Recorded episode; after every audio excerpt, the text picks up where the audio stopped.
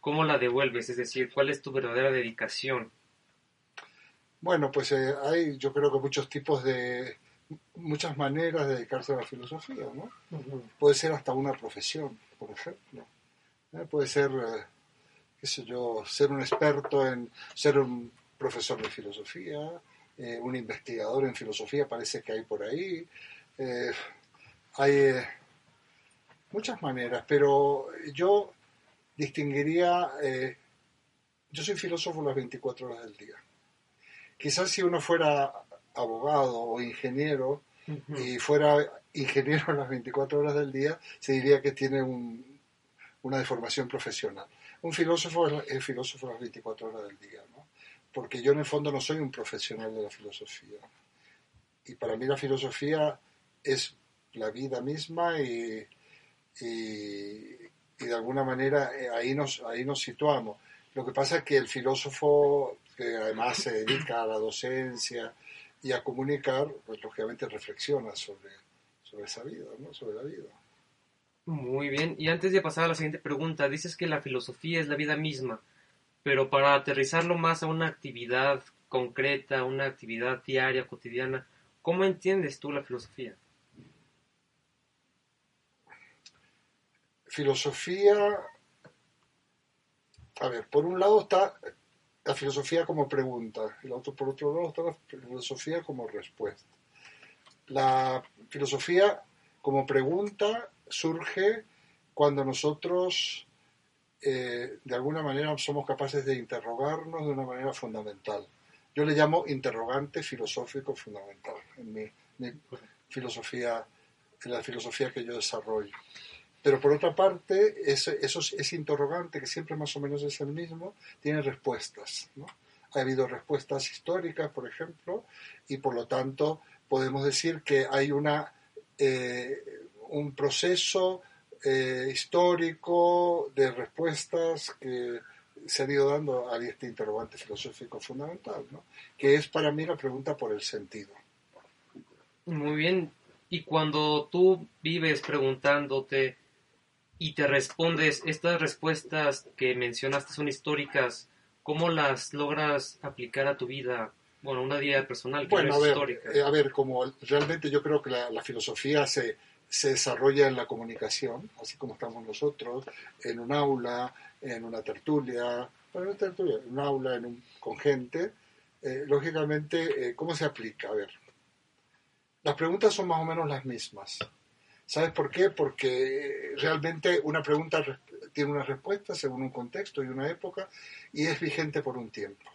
Y luego nuevamente se vuelve a ocurrir, vuelve, se, se vuelve a, mm, de alguna manera, a desvanecer esa respuesta y ya no sirve, ¿no? Entonces la primera cuestión es plantear eh, qué respuestas hubo en, el, en, la historia, en el pasado, por ejemplo, pero más que la respuesta, ¿por qué? Respuestas a qué tipo de preguntas, cómo surgieron esas preguntas, qué, en qué situaciones, en qué contexto, cómo se aplica la vida, porque de alguna manera eh, siempre nos hemos preguntado lo mismo y, y, podemos encontrar un antiquísimo Platón, un antiquísimo Sócrates, y las respuestas que se dan hoy en día siguen siendo vigentes en ese sentido, ¿no? Y hay algunos filósofos que para mí son claves y que eh, nos están, todavía son vigentes porque nos pueden ayudar a plantearnos estas cuestiones y volver a resolverlo. Porque lo que haya dicho Platón no nos resuelve, tenemos que volver a, a la cuestión, ¿no? Uh -huh. No sé si podemos ir enfocando esto en esa línea. Y estas preguntas que te has hecho, que dices que nos hacemos todos y se han hecho a lo largo de distintas etapas de la historia, a ti en concreto, resolverlas o intentar resolverlas, desentrañarlas, ¿te ha ayudado en cambiar de una cultura a otra? Dices que eres argentino, vives en España, también eres español, ahora en México, es decir, ¿te ha ayudado a cambiar de cultura, la filosofía?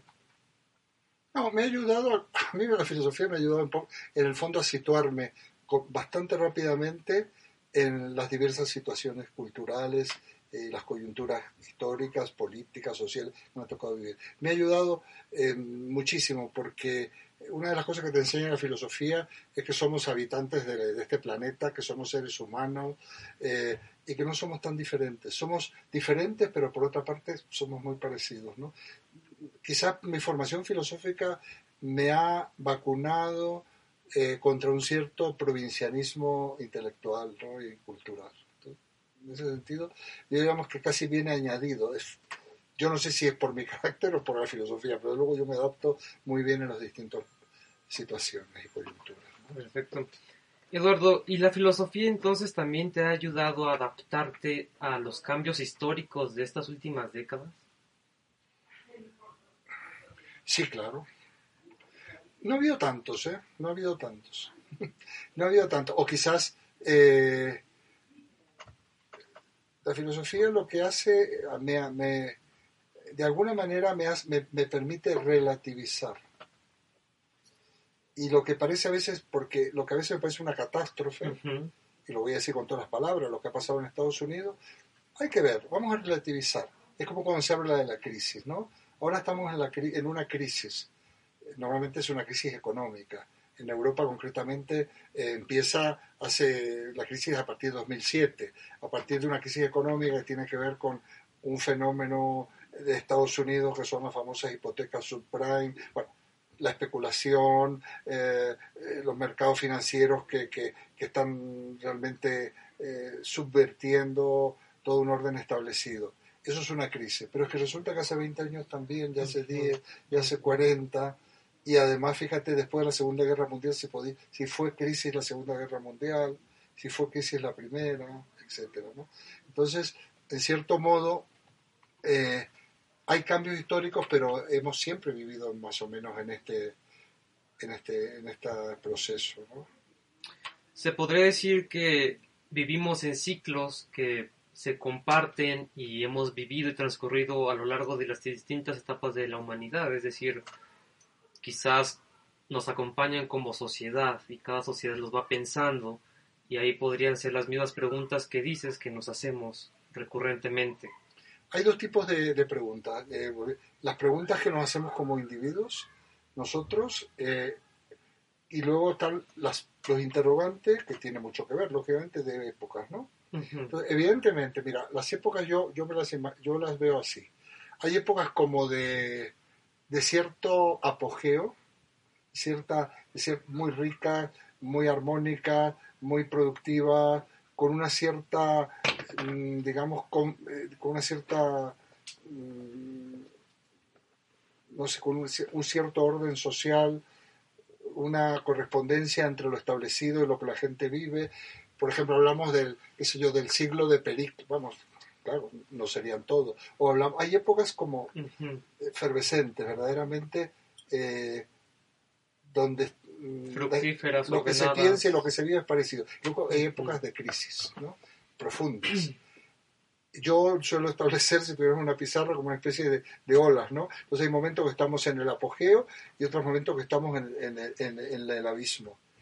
Lo que es difícil saber, y luego hay una ir hacia el abismo y un emerger de ese abismo. Como hay que adquirir perspectiva histórica, por ejemplo, yo ahora no sabría decir si estamos en la pendiente que todavía vamos a llegar más al fondo o ya hemos tocado fondo y estamos subiendo. Eso es una cuestión de, casi de, apostar.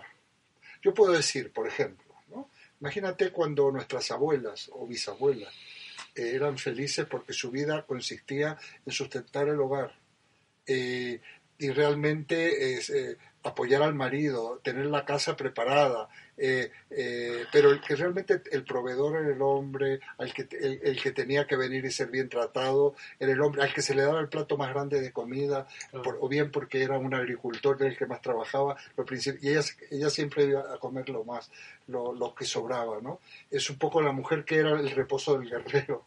Bueno, ese modelo hizo crisis, Hubo mujeres rompedoras de ese modelo, lo pasaron muy mal, muy mal porque tuvieron que ser muy valientes para hacer verdaderamente eh, ir hacia otra época y, hoy en día las mujeres están ya disfrutando, se han, se ha producido un proceso de liberación, por supuesto en ciertas capas sociales.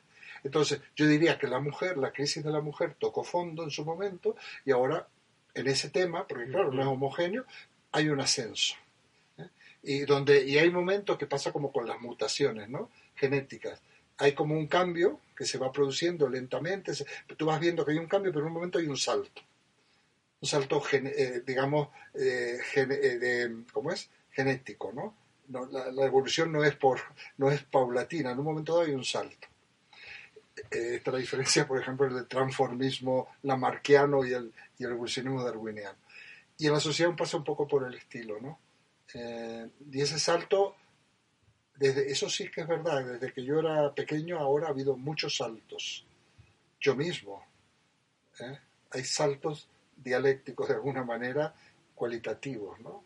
Y entonces, bueno, eh, entonces ¿qué ocurre? Que cuando la época, la época crítica es cuando surgen los mayores interrogantes porque eh, hay algo que hay que pensar. Yo pienso, siempre los que me han escuchado saben que yo creo que pensamos cuando no tenemos más remedio. Entonces ahora estamos aplicando la imaginación porque sabemos que esto, la situación en la que, estamos, como, no como realmente no pensemos y nos comprometamos con ese pensamiento, bueno, no te voy a decir que no se va a resolver, sino que se va a retrasar, lo cual va a causar más sufrimiento. Y si partimos de la base que de lo que se trata no es tanto de conocer el mundo, de comprender el mundo, sino de transformarlo, con, más, más, con más razón, ¿no? Coincido contigo. De hecho, ahorita, según el planteamiento que haces de pendientes y cuestas, muchos estamos esperando ver varias cuestas. Por ejemplo, dices la crisis de las mujeres que se llegó a dar. Ahorita todavía o hay otra crisis de las mujeres y en muchos distintos campos, económico, político, son distintas pendientes y estamos esperando ver las cuestas para comenzar a subirlas. Y entonces me pregunto, cada pendiente tiene una forma de ver su ciclo, que esa sería la pregunta, el interrogante y la respuesta. Entonces, ¿dirías que hay distintos tipos de filosofías o una sola filosofía con muchas caras? No, no hay distintos tipos de filosofía.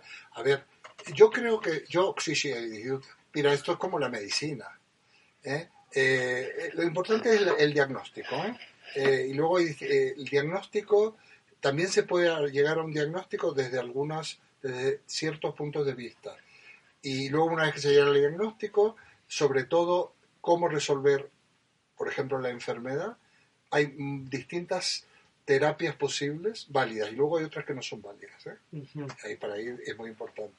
Y en filosofía, digamos, a ver, eh, yo diría que si nosotros hiláramos muy fino, el interrogante filosófico es casi siempre el mismo, aunque se manifieste de maneras diversas, pero lo que te preguntas termina siendo, y, y te lo puedo explicitar, luego, ante ese interrogante, caben algunas respuestas que son más bien salidas que no respuestas firmes, definitivas y permanentes, varias dentro de un orden y otras que no.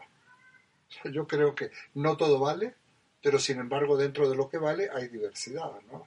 Tú puedes buscar la serenidad, por ejemplo. No me estoy refiriendo, pero por darte un ejemplo, desde el punto de vista de, de, la sabiduría oriental, yo casi no me gusta llamarle filosofía oriental, eh, eh, lo puedes buscar desde el punto de vista de la, de la, qué sé yo, de, tu propia tradición cultural.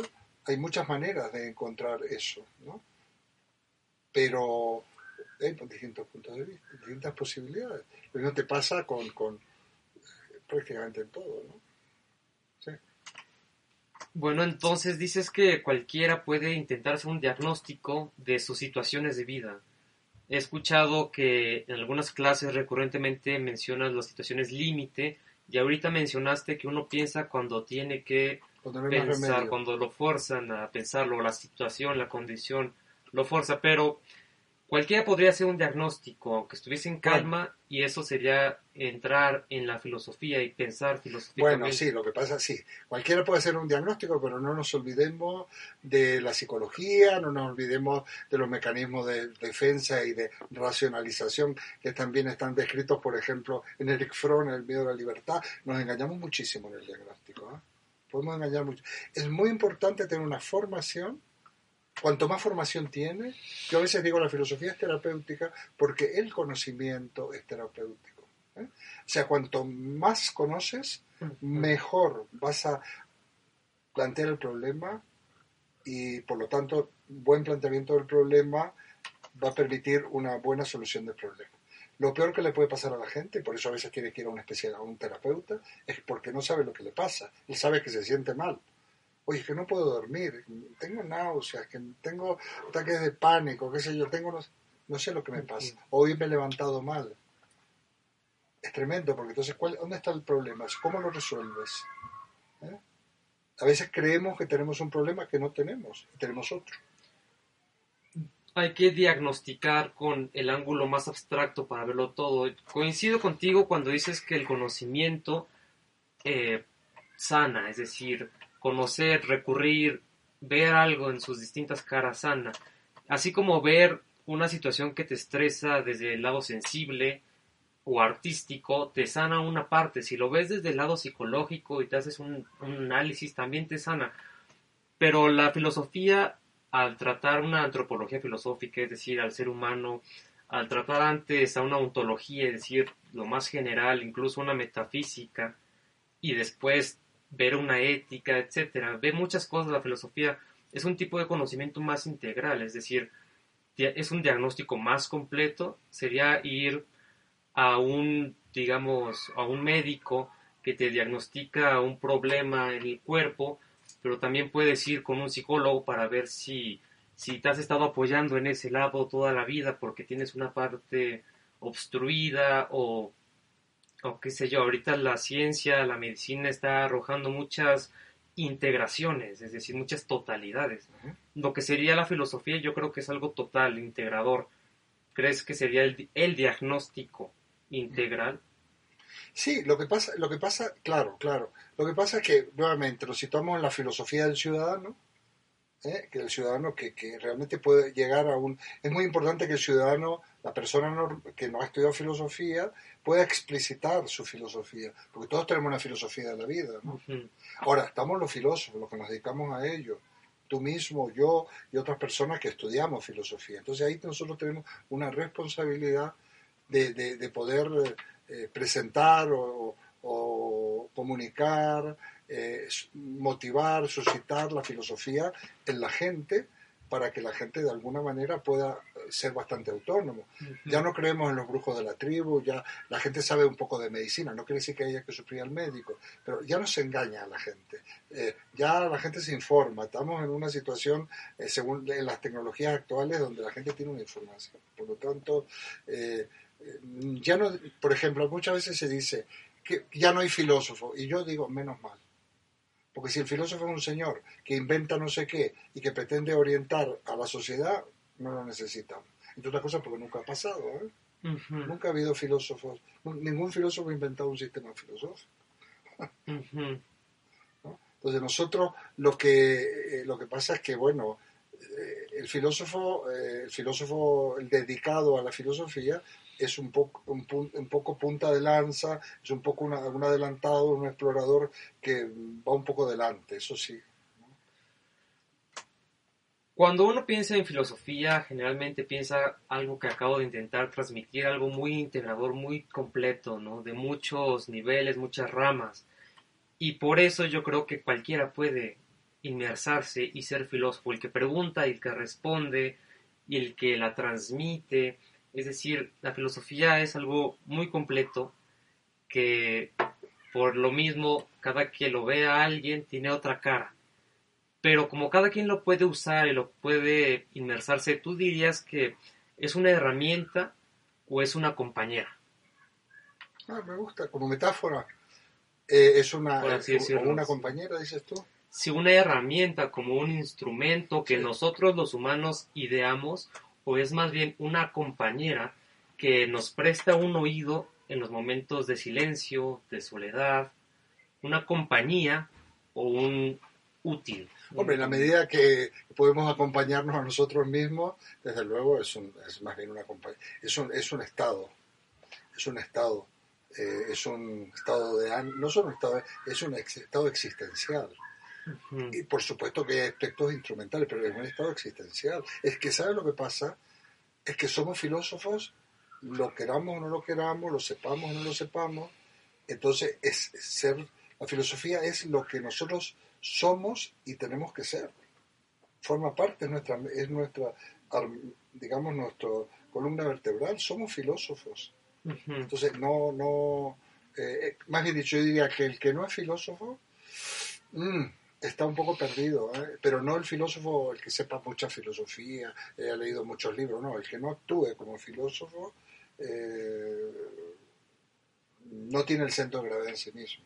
¿Y qué sería actuar como filósofo? ¿Bajo pues qué centro de gravedad uno se tiene que mover para actuar en la filosofía y no estar perdido, como dice? a ver, radicar en la, en la libertad, en la capacidad de decidir, el ser responsable de tus actos y asumir las consecuencias de tus actos, el ser un actor en cuanto a la construcción de tu propia vida, tu propia existencia, y en ser un actor en, en la construcción de la sociedad que te toca vivir. Eso es ser filósofo. Sería un aspecto de originalidad, autenticidad y una, una especie de autosuficiencia psicológica y sensible para que puedas responder y retribuirle a la sociedad? Es que es más que eso, es que resulta que nosotros somos unos primates incomprensibles, que nos hemos inventado inmortalidades, que nos hemos, eh, bueno, hemos inventado dioses, eh, somos unos primates absolutamente incomprensibles, que tenemos sueños, que tenemos ideales, que, mm, queremos poseer cosas, personas, eh, muchas cosas. Entonces, ese primate que somos, nacimos muy inmaduros y la única manera que tenemos de construir a nosotros mismos y a la sociedad es ejercer nuestro ser ser humano y eso es ser filósofo. Y lo podemos hacer muy mal, muy mal o no. Entonces, para eso será importante, bueno, una cierta formación o que, o que haya, eh, sé yo, sí, una, eh, podamos ir logrando una sociedad más o menos culta, una, una sociedad dialogante, una sociedad donde entre todos construyamos la verdad, entre, que pacte, que llegue a consensos, acuerdos, etcétera, etcétera. Pero es, es, que somos, no, somos filósofos. ¿eh? Eh, hacer ser filósofo, ¿sabes lo que es? Para mí, nosotros deseamos conocer. Esto es ser filósofo, esta es la etimología de filósofo, desear conocer, desear saber. ¿Por qué? Porque primero nos gusta, pero porque lo necesitamos. O sea, probablemente la naturaleza nos ha dotado de algo que nos gusta porque es necesario. ¿eh? El apareamiento entre primates que da origen a la descendencia, a la perpetuar la especie, tiene sus aspectos instintivos y placenteros. Es un, es un, es es un reclamo. Que si no, si fuera instintivo, no, instintivo no fuera placentero, a lo mejor no nos interesaría. Pero eso está asegurando de que la especie continúa. Y nosotros, eso, hay un placer en conocer, pero porque lo necesitamos. Y cuando digo conocer no es leer libros, eh, también.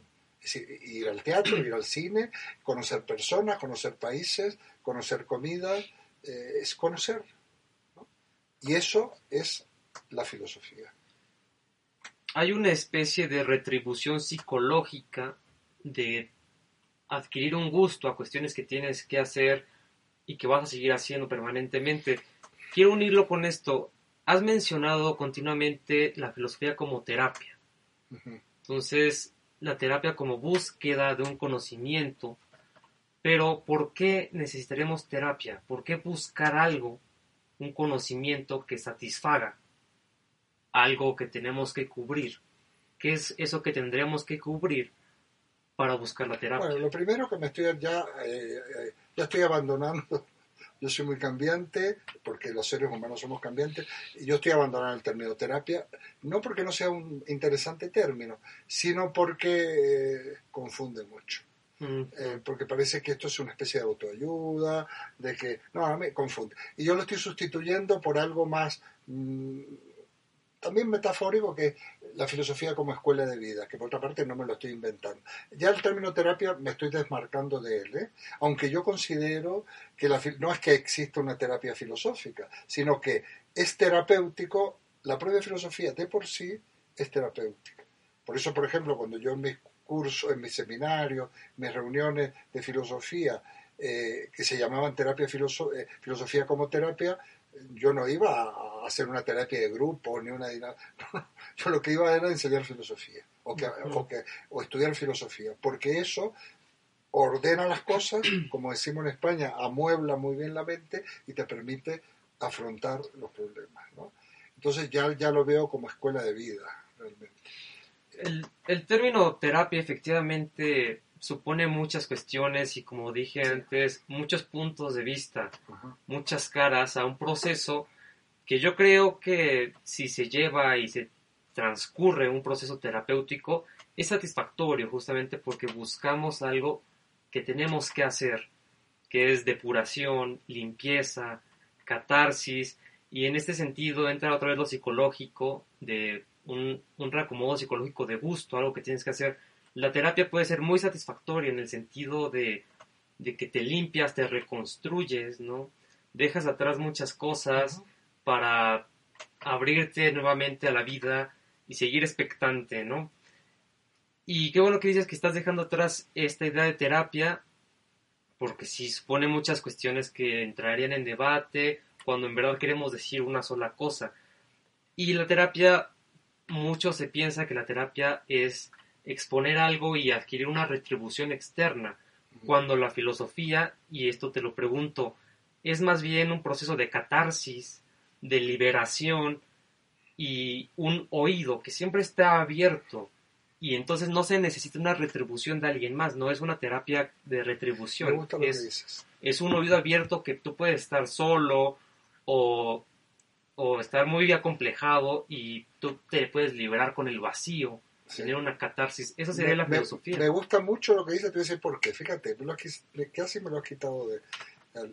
Resulta que, claro, el, el, imagínate una persona que tiene problemas, todos tenemos problemas, la vida misma es problemática. Eh, lógicamente existen unos profesionales que son psicólogos y toda esta gente, terapeutas, a los cuales si es necesario, está estupendo que se vaya. Estoy de acuerdo, me parece muy bien.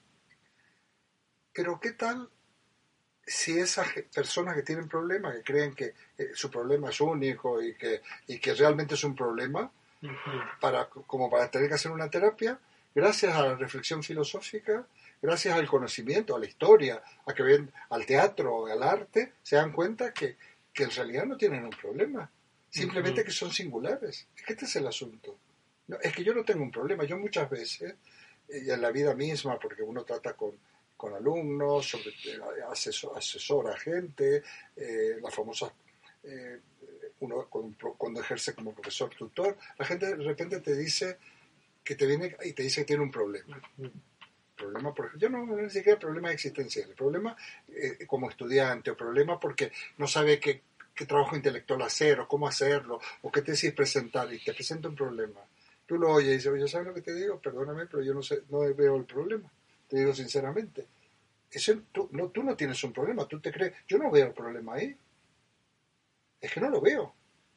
Es, ¿Verdad? Mira, le digo, mira, vente para acá, míralo desde aquí, tú ves el problema. Es verdad. Es que es verdad que no está el problema, ya está. Es que muchos problemas no se resuelven, se disuelven. disuelven. Esto, esto de alguna manera, eh, eh, pienso en Wittgenstein la filosofía muchas veces y, no y la vida misma y el, ha trabajado sobre pompas de jabón, sobre cosas que no existen. las pinchas, ¡plac! O sea, y muchos problemas no, haya, no que hay que disolverlos, es resolverlos, sino disolverlos, porque no son problemas. Ahí entraríamos en otro importantísimo terreno de la filosofía, que es la filosofía del lenguaje. ¿eh? Claro. Claro, sí, muchos de los conflictos que personalmente congestionan y por tanto nos atribuyen pesos a la mente, cargas, conflictos, es justamente por que no se logra ser singular en un ambiente en donde tienes que ser muy estricto, muy rígido y muy normal, por así decirlo. Tú acabas de decir que hay que ser singulares. Actualmente... Eh, no, eh, eh, no sé si utiliza la palabra exactamente singular, pero continúa. Bueno, termino. Actualmente hay muchas posibilidades de ser singulares, es decir, originales y, Uno mismo. y Uno. distintos y hay muchísimas posibilidades, muchas actividades que puedes hacer por tu cuenta. Entonces te pregunto, ¿actuar filosóficamente sería permitirte un día hacer un espacio en tus actividades para irte al cine, irte a un parque, ser singular tú mismo? Y esto también sería filosofía, también sería sanación. Por supuesto, Pues, faltaría más. Al contrario, eso es lo importante. Eh, es ser uno mismo. Es ser uno mismo. Eh, de una vez escribía un poema mío, claro, y decía, ser uno mismo entre los demás. Esto es eso que debemos ser. Es más, hace poco hablaba con una persona, estábamos hablando y, y no sé cómo salió la cuestión de la contradicción. Es que te contradices. Eh, claro, que soy contradictorio. ¿Y qué? Yo soy contradictorio. Y son, a ver. ¿y está mal ser contradictorio? ¿Está mal contradecirse? ¿Está mal rectificar? ¿Está mal equivocarse? ¿Está mal ser incluso... No está mal. Lo malo de ciertas cuestiones es cuando ser contradictorio afecta a los demás y sobre todo cuando tú te anclas en esa contradicción y eres autocomplaciente con tus defectos, pero si tú estás dispuesto a cambiar, eh, pero hay que ser uno mismo, porque ser uno mismo muchas veces eh, hay que defender ser uno mismo, porque estamos en una sociedad donde tiende a eso, lo que tú decías, a homo- a homogeneizar, a, integrarte, aparte que si tú no eres mm, condescendiente y correcto, probablemente se te cierren puertas y demás. Hay que ser valiente para ser uno mismo, que ser muy valiente. Es como, eh, como comentábamos hace un rato, off the record, que eh, amar no es, eh, no se trata de, de, amar porque tú necesitas mitigar tu soledad. O sea, que te, tú amas, y, pero, pero yo no tengo que hacer méritos para que me amen, yo soy lo que soy. Me aman, por supuesto que yo voy a intentar ser lo mejor, el amor si es bueno te hace mejor, pero, pero yo no voy a, digamos, intentar reclamar amor con adulando o, o no, o, no sé, haciéndome querer, ¿no? Eh, yo voy un poco por ese lado lo que es ser uno mismo. Aquí salen dos temas, ser uno mismo, ser uno entre los demás y formar parte de un grupo o una sociedad, ser uno junto con los otros. Y justamente ser uno mismo, este, si te disfrutas, si sales, si aprendes, si buscas conocer, entras en un proceso filosófico, para no decir terapéutico, de sanación, depuración, catarsis. Pero también tenemos la otra parte de estar en un grupo, formar parte de ciertas normas, por así decirlo.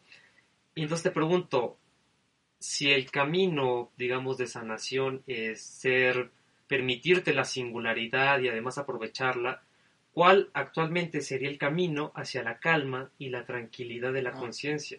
En este mundo tan vertiginoso, donde todos dependemos tanto de los demás, donde tenemos muy pocas posibilidades de ser singulares en un grupo. Es muy importante, eh, digamos, lograr un poco el placer de la existencia. Sería una pena transformar nuestra vida en medio de vida. Siempre estamos buscando algo, ¿no? Siempre estamos... eh, quedar con los amigos, espera, que ahora estoy muy ocupado porque resulta que tengo que terminar un libro. Es que ahora, mira, que tengo que eh, preparar eh, mi curso. Perdona que... Y siempre estamos, y siempre estamos postergando. No, ahora no, no voy a gastar mucho porque yo estoy ahorrando porque quiero hacer no sé qué cosa. O sea, siempre estás postergando. Entonces, primero, el placer de la existencia es vivir el aquí, el ahora, el presente. Eso por un lado. Por otro lado, eso ya depende de cada uno. En mi caso personal, yo tengo dos, dos como dos ámbitos o campos de desarrollo de, de ese placer de la existencia. Uno que tiene que ver con la individualidad y otro que tiene que ver con la sociedad. Eh, y además se corresponde y se retroalimenta. Yo como individuo busco la serenidad, pero no la serenidad de la sepultura, del no enterarme, del no estar al margen de los problemas. No enciendo la tele porque siempre Mm. cuentan tragedias, no esa. La serenidad, casi diría, del deber cumplido, desde el punto de vista kantiano. El poder, el- por un lado. Pero por otro lado, yo, como diría Aristóteles, soy un animal político. Como diría mi querido amigo y maestro Carlos París, soy un animal político. Por lo tanto, como animal político, yo tengo, yo, yo necesito, porque si no, no lograría la serenidad, incidir en la sociedad en la que vivo. Claro, lo que pasa es que yo tengo suerte, y podemos tener suerte algunos de nosotros, porque si tú eres profesor, ya está, tienes resuelto la cuestión política. O sea, porque el profesor, bueno, digamos, no un profesor de filosofía, eh, bueno, lo más parecido a los maestros clásicos de eh, eh, son formadores, son digamos maestros de vida y que formaban al ciudadano, al joven o al ciudadano ateniense para participar en la democracia. el profesor es digo, un, un elemento político. Por eso las dictaduras, primero, por eso los países, por ejemplo como México, por eso han matado 43 normalistas en México y a otros cuantos, y por eso ah, hubo aquella matanza de aquella de la plaza de, que se llama de... Tlatelolco. ¿eh? De Tlatelolco. Por eso expulsaron, cerraron las facultades de sociología, psicología y filosofía en la dictadura Argentina, y si no las cerraron, las que no cerraron las intervinieron. Por eso se tuvieron que ir los el profesor es un, agitador político, no digamos un profesor de filosofía. ¿eh? Entonces, yo cumplo mi cuota de compromiso político.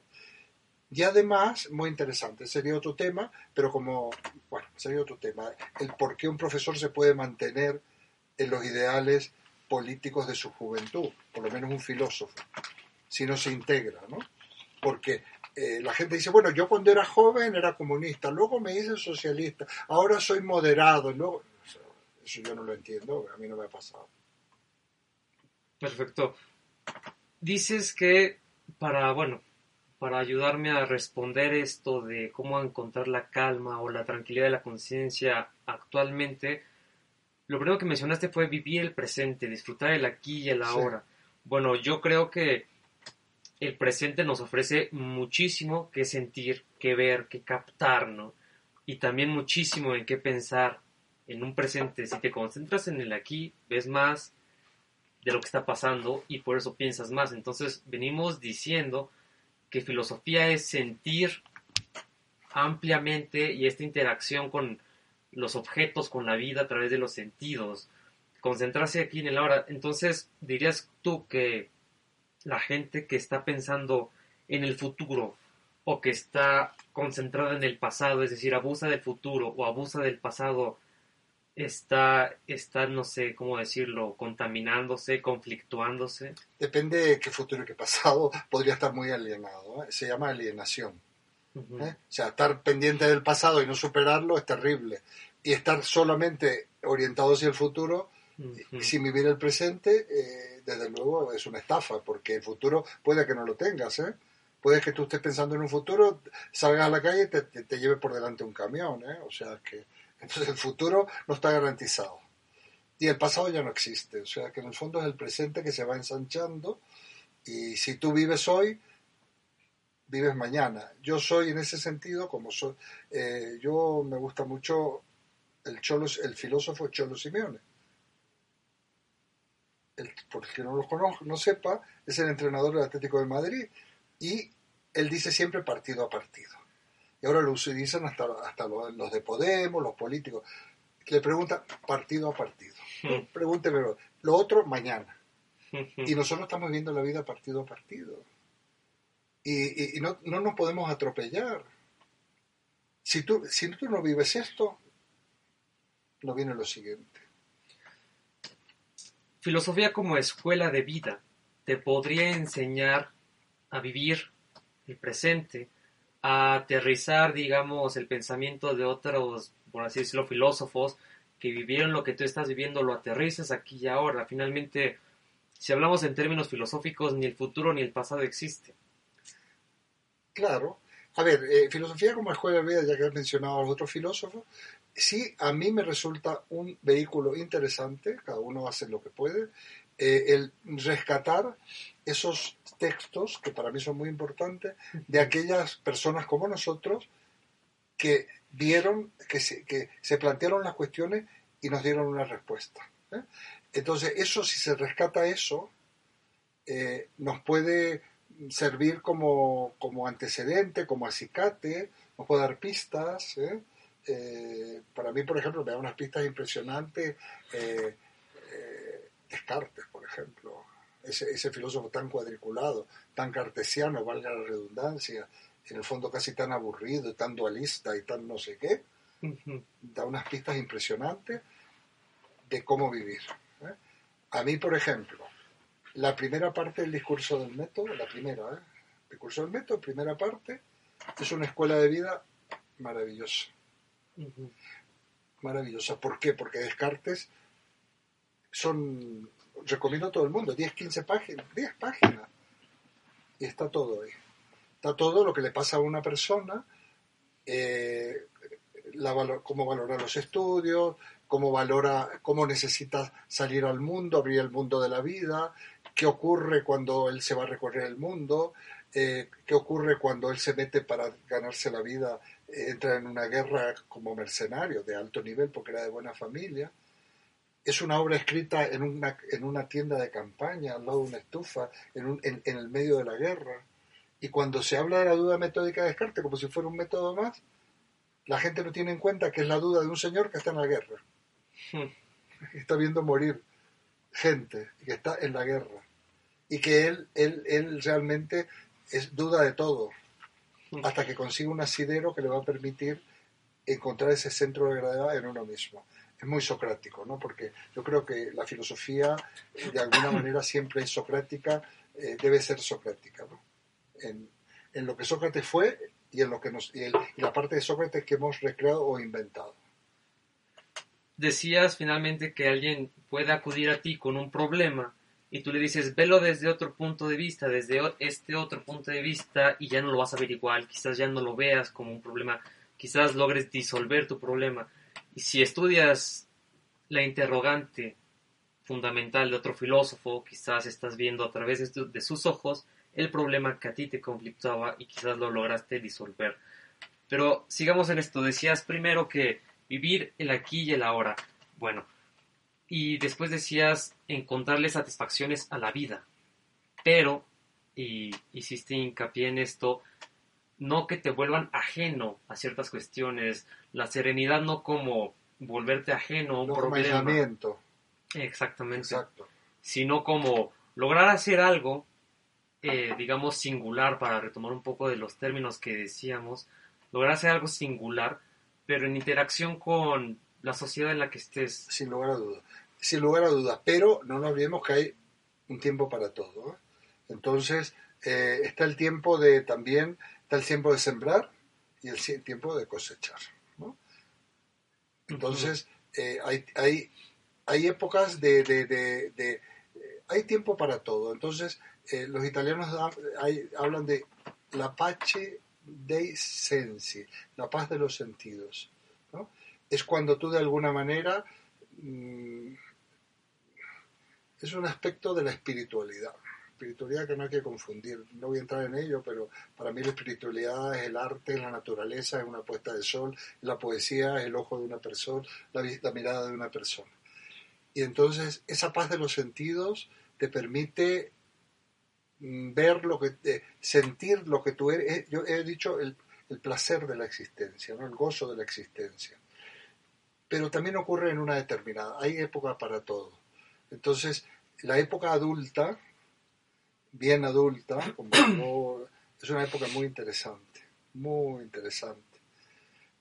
Pero puede ser mm, también muy, muy tremenda, la época de depresiones, época donde, de soledad, época donde si tú te has dedicado toda tu vida a producir, a trabajar, a trabajar, de repente te sientes vacío, ¿eh?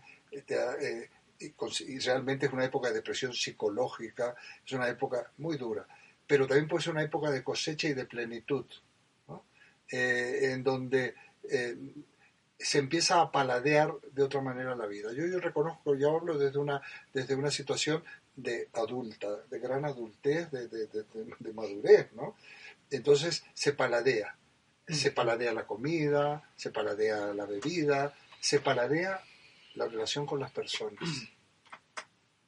No, no, no, digamos, eh, se está grabando, sí. Eh, no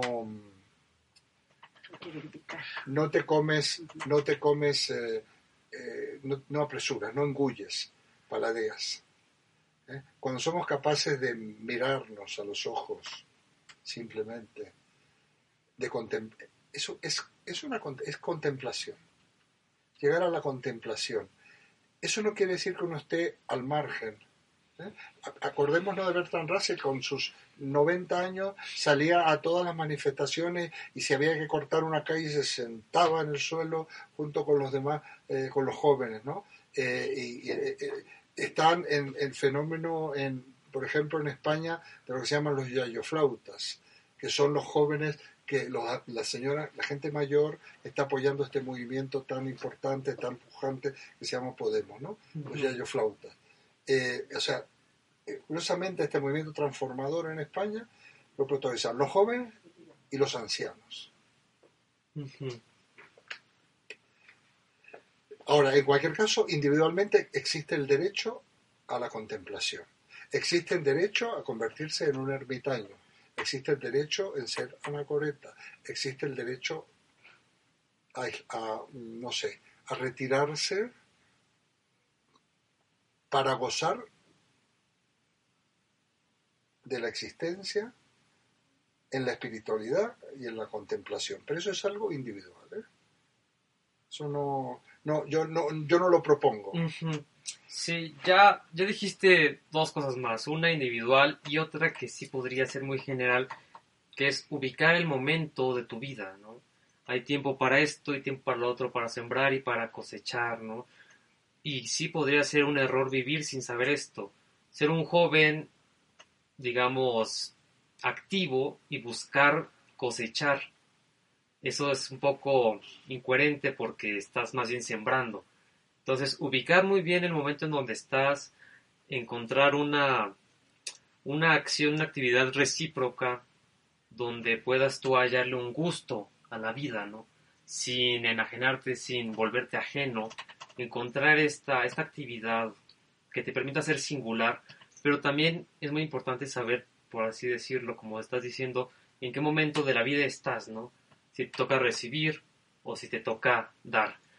Y dijiste algo que ya es muy individual, muy propio de ti, creo que por todo este contexto que nos estás dando de, de mucha vida, mucha experiencia, ya encontraste una forma de disfrutar la vida desde la contemplación. Estás diciendo que te da mucho gusto esto, encuentras mucha satisfacción y mucha plenitud en esta, en esta actividad.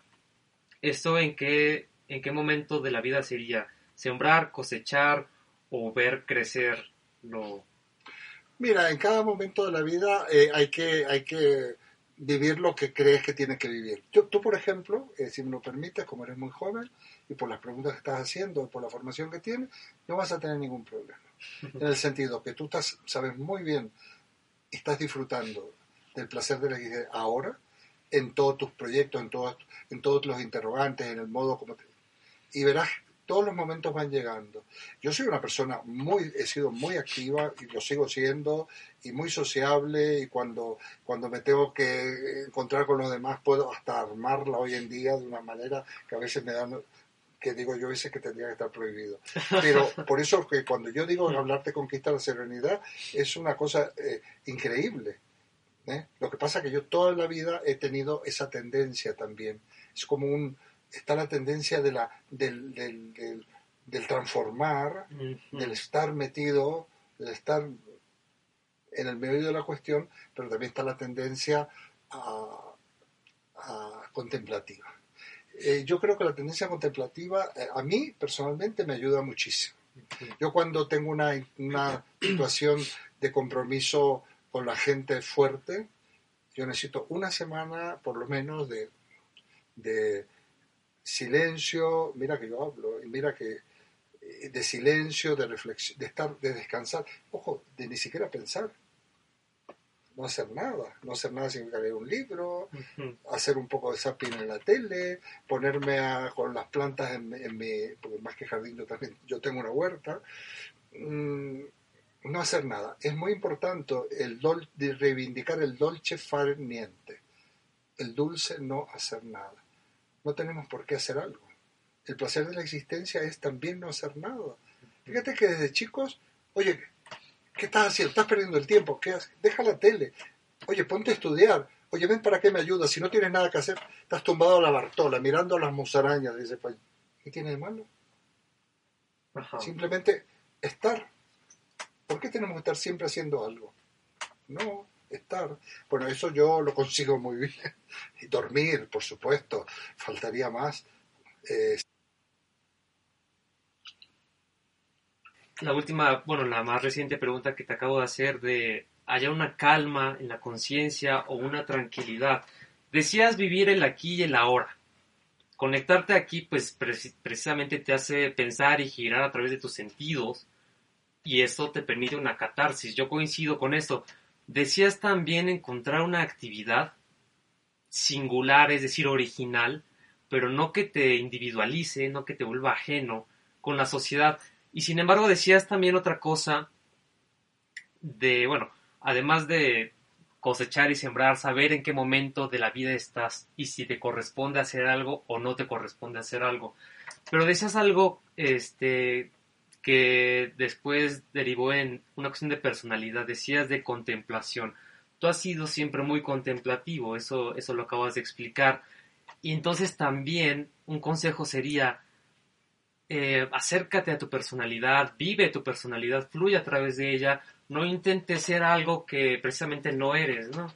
Exacto, fíjate, personalidad o carácter, somos un, mira, ti- tiene mucho que ver esto, ¿no? Así como yo digo que hay derecho a ser contemplativo, eh, ojo, yo soy un contemplativo muy sui generis, porque en el fondo, digamos, es como el mundano que quiere ser espiritual. Yo soy muy mundano, tremendamente mundano. Y, y, y, y- me atrae la espiritualidad, y, y- pero soy mundano. O sea, no es que a mí me resulte fácil ¿eh? ser contemplativo. digamos, eh, la, eh, la serenidad que tiene que ver con la soledad, que para esto habría que hablar que hay una soledad buena y una soledad mala, por otra parte, pero a mí me cuesta porque, eh, porque yo soy mundano, en, el sentido, pero por otra parte, eh, tengo como un ideal contemplativo, esa sería la cuestión, que tiene que ver con el arte y que tiene que ver con la espiritualidad y que no tiene que ver con, con otro tipo de cuestiones o modas de tipo esotérico, religioso, quién sabe qué, eso no. Muy bien, pues otro consejo sería ese, conéctate o averigua qué actividad nace de tu personalidad para que le estés practicando constantemente. Pero bien, hay un tema que no ha salido, o por lo menos que no ha sido tocado, que me gustaría que comenzásemos a cerrar con este tema, el tema de la felicidad. Hemos dicho que la filosofía, como conocimiento, como una relación con el conocimiento que te limpia, que te hace una catarsis, que te depura y que te vuelve a llenar, todo esto podría ser una terapia, por así decirlo, ¿no? Para no entrar en rollos de lenguaje. Pero eso lleva a la felicidad, porque también mencionamos calma y tranquilidad, que sería una especie de serenidad, una templanza, un equilibrio, pero un estado superior de dicha, de gozo, de, de euforia, pero no sé, habitual, lo que sería felicidad. ¿Cómo alcanzar la felicidad? ¿O es posible alcanzarla? Por, supuestísimo. si me permites esta, esta expresión. Eh, no, no, la felicidad existe. Eh, más, yo diría casi es un deber, casi dicho de alguna manera, ser felices. Es casi para mí, casi inmoral eh, no tender a ser felices. La virtud, pero la felicidad se consigue a través de la virtud. Eh, la arete griego, es lo- o sea, si tú consigues realizarte en la virtud, puedes alcanzar la felicidad, por un lado. Por otro lado, la felicidad no es algo que haya... La felicidad son, no existe como, yo digo, la felicidad existe, pero no existe como un estado, son momentos de felicidad, situaciones de felicidad. De felicidad total. Felicidad total porque es la máxima felicidad que tú puedes alcanzar. Y a veces, buscando quién sabe qué felicidad, no te das cuenta que la felicidad es esto, existir. Esto que estamos haciendo, Bruno, si tú te sientes bien si yo me siento bien, este es un momento feliz. Esto es la felicidad, esto así de sencillo. Y si nosotros vamos sumando estos momentos, vamos siendo felices. Pero ser feliz no es la felicidad del que... No, no, la felicidad es una felicidad, una cosa grave, seria, porque yo soy feliz en la medida en que los demás, la gente con la que yo vivo, viene la cuestión política, ¿no? Eh, eh, yo no puedo ser feliz en un mundo de gente infeliz. Yo no puedo ser completamente feliz en un mundo donde hay unos refugiados muriéndose de frío en Europa. Yo no puedo ser feliz en una situación política donde en este momento México está siendo, zarandeado y casi eh, eh, por, personajes realmente que son auténticos depredadores, ¿no? Y que está, yo lo que he notado en estos días míos en México, más que los peligros reales, es el malestar de una gente que, está siendo intentando ser humillada porque otra cosa es que lo humillen porque una cosa es intentar y otra cosa es que te humillen porque para que te humillen tú tienes que sentir humillado ¿eh? tú puedes tener la defensa del desprecio por aquel que te intenta humillar ¿no? pero realmente a mí me duele muchísimo el, cómo está la gente hay un malestar no bueno pues ese si yo soy feliz ahí yo yo hago abstracción y yo eso no es la felicidad eso no es la felicidad. Lo que pasa es que la felicidad también es la, satisfacción del deber cumplido. ¿eh? Entonces yo realmente, si yo soy consciente de, la, injusticia, del dolor, de la opresión, eh, a ver, yo no puedo ser totalmente feliz, pero sí, yo sí puedo tener momentos de felicidad porque por lo menos no me puedo reprochar de que no intento de alguna manera poner un granito de arena en eso. Entonces, tampoco, si no podemos caer en una locura también, ¿eh? Es decir, oye, me estoy comiendo ahora un buen plato de pasta cuando hay gente que se muere de hambre, no podemos llegar a esa situación. vamos a comer el plato de pasta porque tenemos que comer. Todos tendrían que comer ese plato de pasta y vamos a hacer lo posible para que aquellos no se mueran de hambre. Pero no puedes caer en una especie de asado masoquismo culpabilizador, ¿no? Eso no. Bueno, mencionas varias cosas. La felicidad como un, digamos, estado breve o la felicidad total, que eso sería un estado de paz, de una especie de jardín de las delicias en el que todo es perfecto. Y como están las cosas eso en... eso en la segunda no es posible. Eh, como están las cosas en este presente, menos, menos es posible. Y antes, nunca. es condición del ser humano. No, es la naturaleza humana. Mira, no es posible. Lo que pasa es que si nosotros somos capaces de ir hilvanando nuestra historia personal en pos, o sea, eh, eh, hilvanando como cuentas de un collar todos los momentos de felicidad, podríamos decir al final de nuestra vida lo que decía Neruda, confieso que he vivido. O como algunas veces he dicho, como dice el tango, que me quiten lo bailado. O como dice Amado Nervo, vida, nada me debes, vida estamos en paz. ¿Por qué? Porque fui amado, porque el sol acarició mi faz. Entonces, eso es la felicidad. Eso, hay muchos, muchos, muchos eh, testimonios de gente que ha sido feliz. Esa es la felicidad. Pero no es un estado completo, ¿no? Eh, eh, es haber vivido.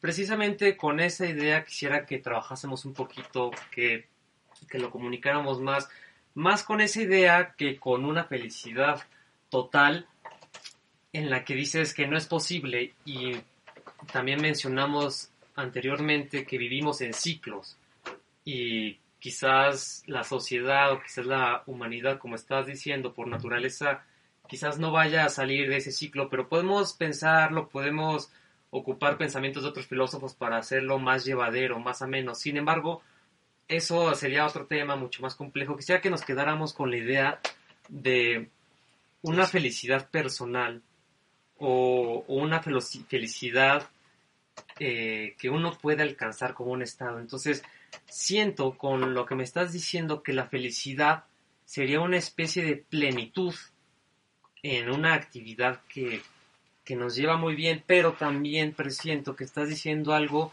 nuevamente de singularidad cuando dijiste la virtud. Hay muchísimos tipos de virtudes pero hay virtudes con las que nos llevamos mejor.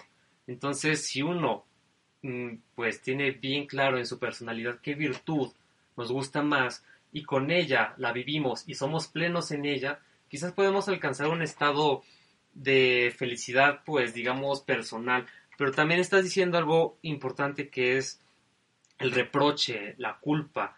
Si uno vive haciendo cosas, este, digamos, por decirlo de otra forma, si uno vive no haciendo cosas que pudo haber hecho en una clase, no habiendo dado el 100 y habiendo hecho eh, expedir de los chavos todo lo que pueden dar, pues entonces puedes llegar a la noche y sentirte culpable, sentirte, te puedes reprochar. Los que se sienten, porque hay, hay muchos los que se sienten. Hay gente que ya, yo creo que hay gente que pierde la conciencia, ¿eh? en el sentido de que se va autojustificando y, y, de repente le parece, bueno, ¿por qué no voy a robar o por qué no voy a, si todos roban? ¿eh? ¿Por qué no voy a pedir mordidas si aquí todo el mundo pide mordidas, etcétera, ¿no? Entonces hay, hay, hay un, es porque el, el, digamos nuestra la manera como nosotros construimos nuestra existencia eh, tiene dos direcciones o vamos en el camino eh, eh, que somos no somos autocomplacientes vamos en el camino de humanizarnos cada vez más o de envilecernos y lamentablemente hay gente, aquel que por ejemplo eh, se envilece, que goza dominando a los demás, ¿eh? o que dice que, que, a los débiles hay que machacarlos, ¿eh? que hoy lo comentábamos con, con alguien, y que, y, que, esa persona ha llegado al envilecimiento más grande. No digamos nada un torturador, no digamos nada, pero simplemente un opresor, o te humanizas. ese es el camino de la felicidad, porque ojo, ¿eh? Para mí la felicidad va eh, directamente unida al amor ¿eh? y a la esperanza. Bueno, lo contrario, ser viles se aleja de la virtud y según lo que estamos diciendo, vivir plenamente en la virtud te acerca a la felicidad y en todo caso... Intentarlo, ¿no? Porque es muy difícil ser virtuoso. Bueno, enfocarse en una por lo menos y darse sus mayores intentos en ella, te hace vivir plenamente. Y me gustaría comentar que cuando vives plenamente, tus sentidos se abren y eso es una sensación de amor, ¿no? Estés solo, estés inmerso en la naturaleza, estés inmerso en un grupo, cuando sientes que tus sentidos se expanden y fluyen, por así decirlo, o se relacionan plenamente, esa es una sensación de amor. Oye, has dicho una cosa que sinceramente me asombra mucho, vamos, me siento muy identificado, ¿no? Ha utilizado la expresión, los sentidos se expanden. O sea, la plenitud es expansión, es, mm, se abre. Qué bonito, me, gusta lo que dices, porque, ¿sabes por qué me gusta? Porque eh, no es una cuestión retórica, porque tú lo, has, lo sientes y lo has sentido. ¿eh? Mira qué importante es sentir cómo los sentidos se expanden. Es como los sentidos se expanden porque estamos estamos dispuestos, somos tierra fértil, estamos dispuestos a ser abonados y podemos abonar también. Es, es una especie de fertilización, de fertilizar. Yo creo mucho, fíjate, en el, el, yo creo mucho como en el, la fecundidad. Por ejemplo, una amistad que no es fecunda, o sea, que no produce algo diferente dialécticamente hablando, es una amistad que se queda corta. Está la imagen maravillosa hombre, mujer, hijo, ¿no? O mujer, hombre, hijo, es la fecundidad, pero, la pero, pero no es la única, ¿no? La fecundidad es aquello que surge del, del producto del amor entre dos personas, eh, amor incluye la amistad, lógicamente, lo que surge de ahí y que es más que la suma de las dos partes, es mucho más, se multiplica. Es como diría Mario Benedetti, juntos somos mucho más que dos. ¿no? Entonces, cuando se juntan dos personas, realmente hay, es fecunda esa relación, surge una obra, surge un producto, surge un proyecto, surge lo que sea, ¿no? Y esto, esto también es multiplicador. Esto es multiplicador. Y casi me sale eh, metáforas que, que, se podrían asociar hasta con lo religioso, ¿no? Eh, religioso de una manera metafórica, que a veces está tan... porque es injusto, eh, digamos, por la alienación, la, religión ha sido responsable y las iglesias de, una, de la alienación, pero hay situaciones religiosas que más que religiosas son espirituales maravillosas, si nos ponemos a pensar en ello. ¿eh? Por ejemplo, donde haya más, dos o más reunidos en mi nombre, ahí estoy yo. Eso hay que interpretarlo. Por supuesto que eso lo dijo Jesús y tú puedes pensar que eso es la Eucaristía, pero cuando hay dos personas ¿eh? Eh, reunidos sintiendo la plenitud de la humanidad y sintiendo el amor, resultado. ahí está la presencia de aquello que estamos buscando, que no es otra cosa que la vida, que la, que la no sé, que la, que la, que esa expansión de la que habla, de ese crear un mundo de, lo, maravillosamente eh, mágico, ¿no? De aquello que diría Wittgenstein, de aquello que no se puede hablar, porque las claves están en aquello que no se puede hablar. Entonces nosotros somos, merodeamos aquello de lo que se puede hablar, estamos merodeando, pero está muy bien, ¿eh? eh estamos merodeando, estamos, porque no podemos hablar de lo que hay que hablar, de lo que nos conmueve, de lo que nos une, de lo que nos, de los que nos eh, unifica y de de eso no podemos hablar porque no existe, no hay palabras para eso, pero simplemente, mira, una conversación ya es fecunda cuando es auténtica y salen cosas nuevas. Y tú y yo, después de esta conversación, nos llevamos algo más, nos vamos llevando cosas. Porque lo que tú me preguntas a mí, primero, tú para preguntarme esto, lo vas a seguir preguntando y vas a seguir, y de alguna manera lo has, lo has eh, anticipado, pero va a quedar un eco. Y a mí yo te doy una respuesta, me va, yo voy a seguir respondiéndome, ahora cuando viaje, por ejemplo, eh, estas cuestiones yo las voy a seguir respondiendo, porque tú me has interpelado como ser humano. Tú eres el otro que a mí me interpela. Y yo soy de alguna manera lo que yo me puedo espejar, porque si tú me interpelas, nos entendemos, yo soy más yo y tú eres más tú, somos más seres humanos, ¿no? Eh, no sé. Perfecto. Pues dices otra cosa. Uno puede ser feliz, ya lo acabamos de decir, viviendo el aquí y el ahora, sabiendo su momento, conectándose con su personalidad para vivir una virtud, etcétera. No se puede ser feliz, digamos, completa socialmente, por lo menos en este presente, pero estás diciendo algo de la unión de dos felicidades, es decir, felicidad como plenitud, como expansión. Esto es algo maravilloso. Imaginaos dos personas plenas, por así decirlo, que conectan sus sentidos, pero ya ellos solitos están expandiéndolos. Sería una, una unión maravillosa y como dices, puede ser, eh, no sé, en conversaciones, puede ser en charlas, pueden ser en pareja, pueden ser en amistad, puede ser, pero eso es una dicha tremenda, ¿no? Y bueno, es, es encantador. Quisiera terminar redondeando esto.